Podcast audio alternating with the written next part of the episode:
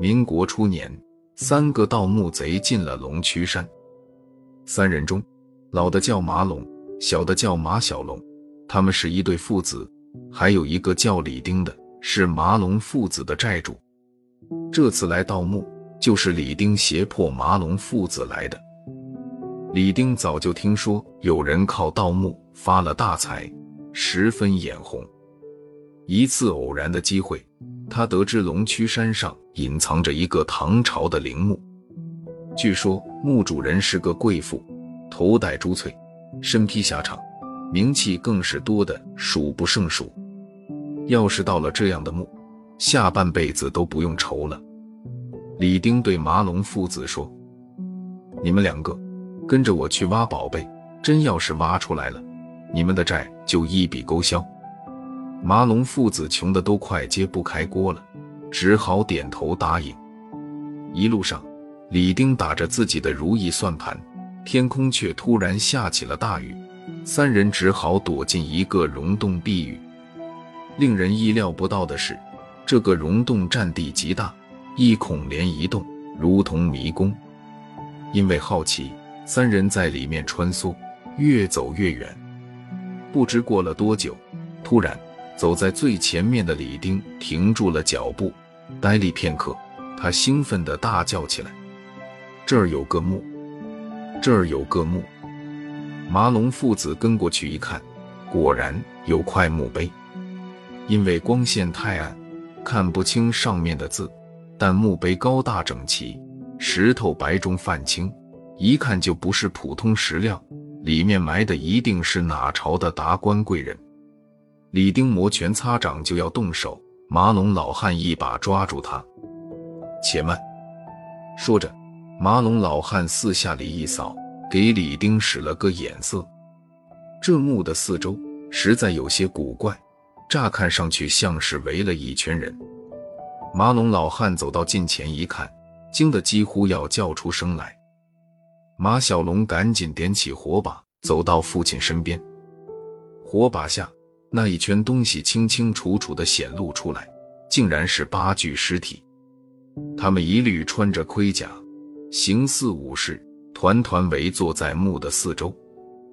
更奇特的是，这些尸体也不知存在了多少年，竟然没有腐烂，而是像被抽去了水分的木乃伊。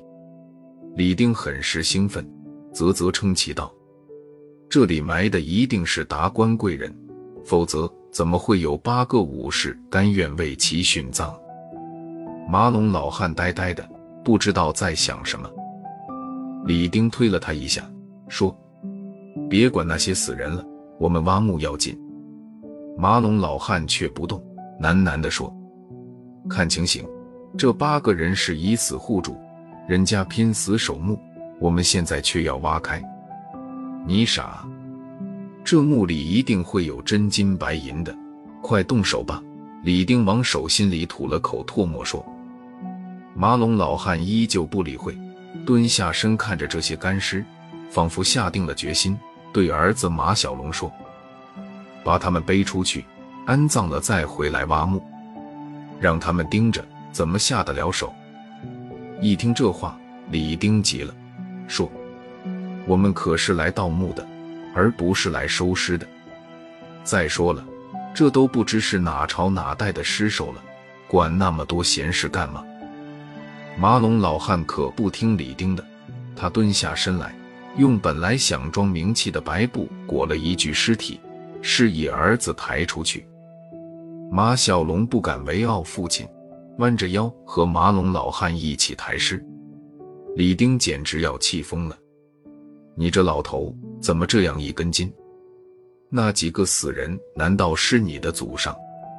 马龙老汉并不理会李丁的冷嘲热讽，和儿子继续进进出出地搬运尸体。李丁看着这父子俩，说：“他们真是喝了迷魂汤，成糊涂蛋了。”一赌气，他便自己动手挖起墓来，边挖边大声说：“等我挖出了好东西。”一个子儿都不给你们，不仅一个子儿不给，你们的债还要再加一成。不久，外面的雨停了，马龙老汉和儿子还是一趟一趟往外抬着尸体。溶洞区里拐弯，好在父子俩常在山里行走，走到哪儿就把路标放到哪儿，才没有迷路。当他们抬完最后一具尸体，已经是两个时辰之后了。然后，八具尸体被放进挖好的土坑里，小心掩埋好。麻龙老汉还往坟头上插了几根高高的蒿草，算是招魂幡。忙完了这一切。麻龙老汉长舒了一口气，领着儿子再回到溶洞里。可奇怪的是，李丁突然不见了。这小子难道自己抱着宝贝跑了？麻龙老汉奇怪道。再去看墓穴，早被挖开了，里面被翻得乱七八糟的，看样子李丁好像拿走了东西。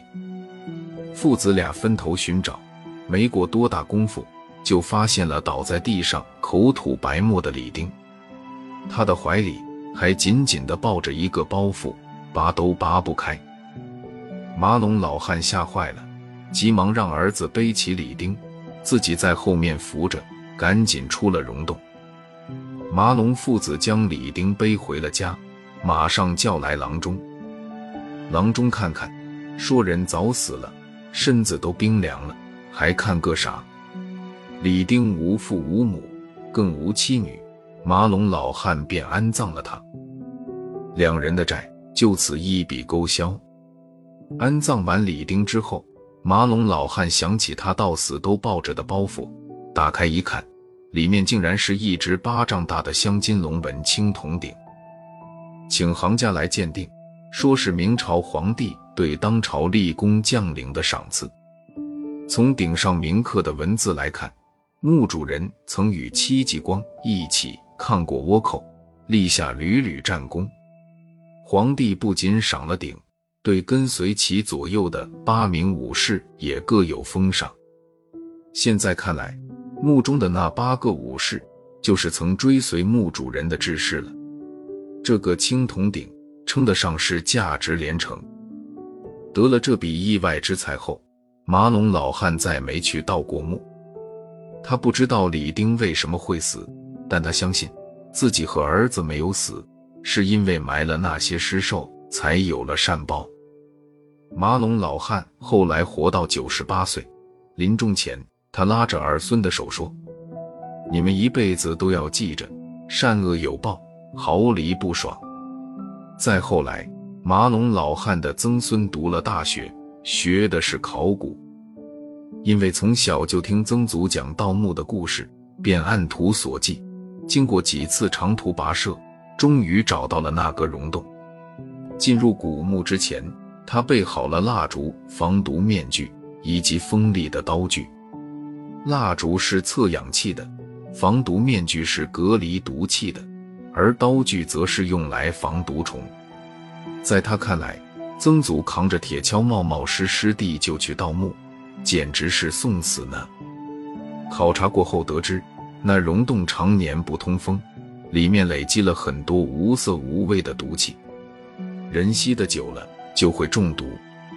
李丁极有可能就是死于这种毒气，而麻龙父子因为来来回回的抬尸，不停的进进出出，倒是安然无恙。麻龙老汉的曾孙是从科学的角度来解释的。但是后辈人却更倾向于相信曾祖的话：“善恶有报，毫厘不爽。”